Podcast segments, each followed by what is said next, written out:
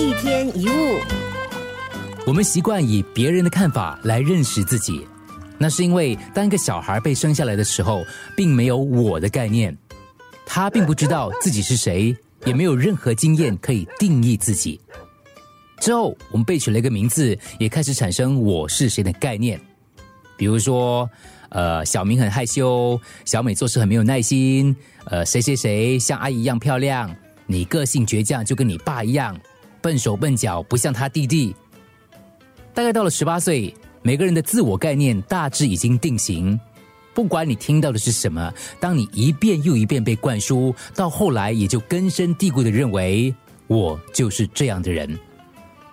铺陈在我们心里的标签总数相当的惊人，而这些标签大部分是来自父母、师长、亲戚、朋友，但是就是很少来自于你自己。这就是为什么我们会那么在乎别人的看法，为什么会担心别人的评断。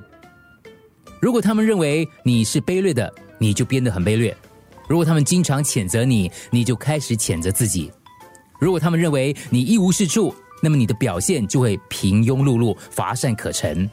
所谓的自我形象就是这么来的。当我们年纪越大，这个形象就越固定。你听别人说的越多，就越认同、越相信，之后你也就是这个样子了。不管你几岁，给自己这个勇气，撕下标签，重新认识你自己。一天一物。